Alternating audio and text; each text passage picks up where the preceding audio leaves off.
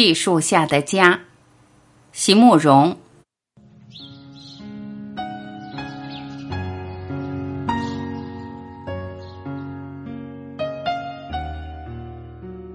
我先是被鸟的鸣声吵醒的，是个夏日的清晨，大概有几十只小鸟在我窗外的气树上集合了。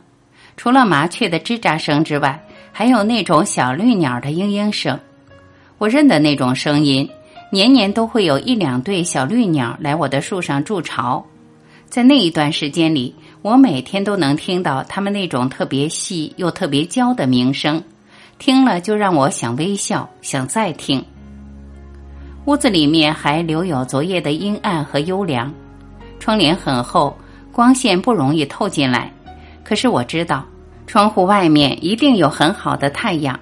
因为从鸟的鸣声里可以听得出它们的雀跃和欢喜，而且孩子们也开始唱歌了，就在我的窗下。仔细分辨，唱歌的人有的是坐在矮墙上，有的是爬在树上。他们一面唱一面嬉笑，那种只有孩子们才能发出的细嫩的歌声，还有不时因为一种极单纯的快乐才能引起的咕咕咯咯的笑声。让睡在床上的我听了也不禁微笑起来。原来早起的孩子和早起的小鸟一样，是快乐的，非要唱起歌来才行的呀。在这些声音里，我也听出了我孩子的声音。对一个母亲来说，自己孩子的声音总是特别突出、特别悦耳的。一早起来，不知道有些什么事情让他们觉得那么好笑的。那样清脆和圆润的笑声，真有点像荷叶上的露珠，风吹过来时就滑来滑去，圆滚滚的，亮晶晶的，一直不肯安静下来。然后忽然间传来一声低沉的喝止：“小声一点，你妈妈还在睡觉。”那是一种低沉而宽厚的男中音，是比我起得早的丈夫出去干涉了。其实这个时候我已经完全醒了，可是我愿意假装安静的躺在床上，享受着他给我的关怀。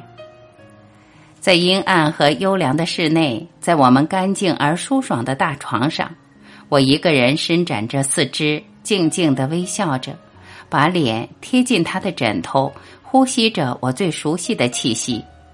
枕头套的布料细而光滑，触到我的脸颊上，有一种很舒服的凉意。这是我的家，我的亲人，我热烈的爱着的生命和生活。我虽然知道在这世间没有持久不变的事物，虽然明白时光正在一分一秒的逐渐流失，可是能够在这一刻，能够在这个夏天的早上，清楚的感觉到自己的幸福，一种几乎可以听到、看到和触摸到的幸福，我恐怕是真要感谢窗外那十几棵的气树了。在房子刚盖好的时候就种下的这些气树，长得可真是快。七八年前只有手臂样粗细的幼树，现在却个个都是庞然巨物了。跟着四季的变化，把我们这栋原来非常普通的平房也带得漂亮起来。它们实在很漂亮，也很尽责。春天时长出好多软软的叶子，绿得逼人，一簇簇的小花开得满树。在月亮底下，每一小朵、每一小簇，好像都会发亮。夏天时，给我们整片的浓荫，风吹过来，说有多凉就有多凉。秋天时，可以变得很黄、很红，几乎所有路过的人都会忍不住摘下一两片。到冬天的时候，满树的叶子都落了，屋子里就会变得出奇的明亮。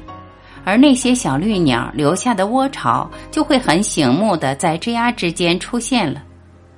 孩子们爬上树去拿了下来，当做宝贝一样的献给我。小小的鸟窝编织的又圆又温暖，拿在手上虽然没有一点重量，却能给人一份很扎实的快乐。对我来说，我的这一个气树下的家和他的小小的窝巢也没有什么不一样啊。我越来越爱我这个家了。仔细想一想，从小到大，我好像从没能在一个地方久住过。年少的时候爱向朋友吹嘘，板着指头向他们数我走过的地方和搬家的次数，越数越多，越数越兴奋，让那些从来没有离开过家的朋友们听得一怔一怔的，我就会越发的眉飞色舞起来。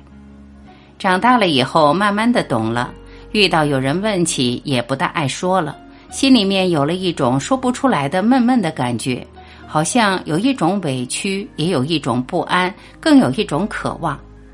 渴望的是什么，自己也不大清楚，不过倒是常常会做着一种相似的梦，在那种梦里，我总是会走到一扇很熟悉的门前，心里面充满了欣慰的感觉。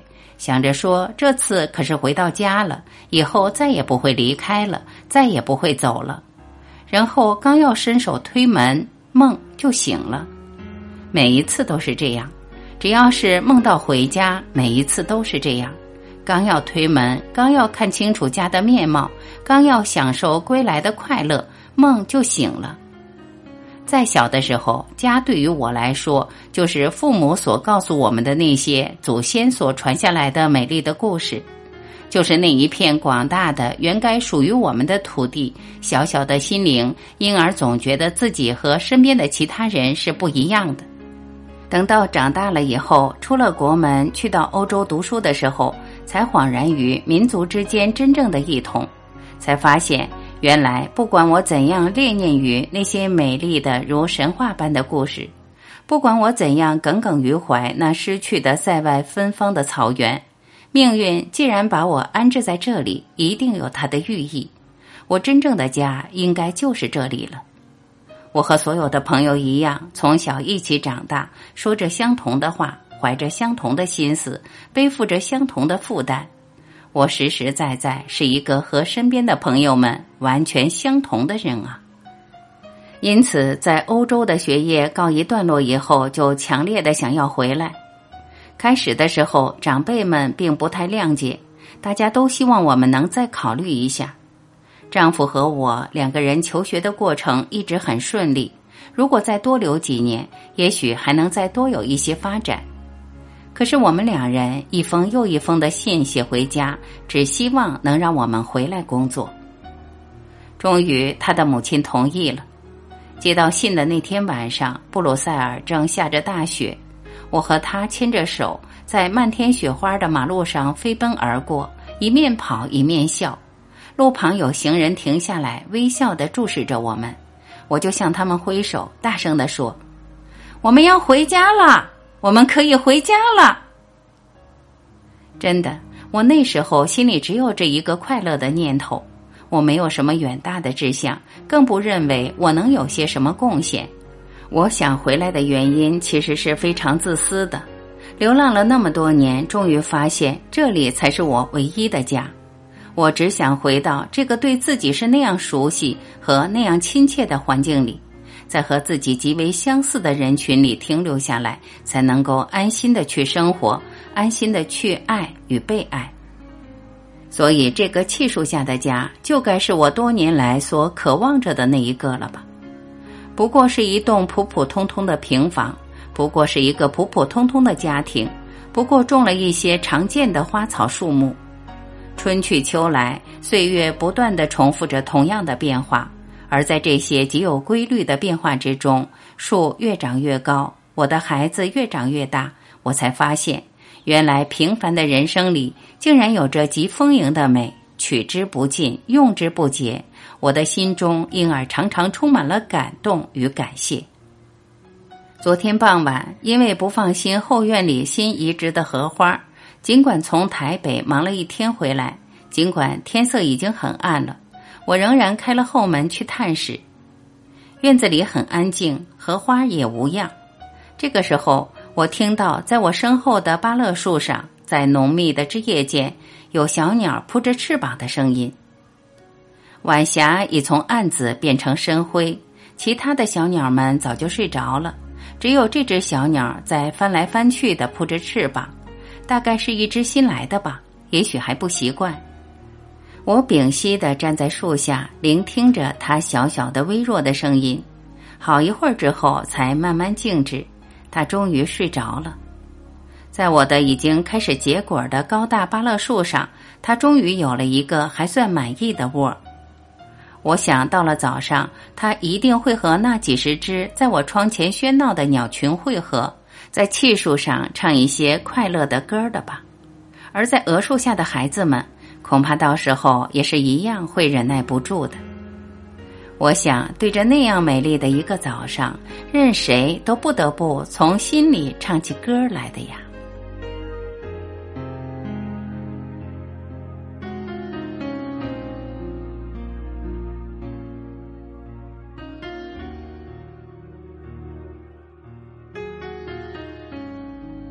感谢聆听，我是婉琪。今天我们就分享到这里，明天再会。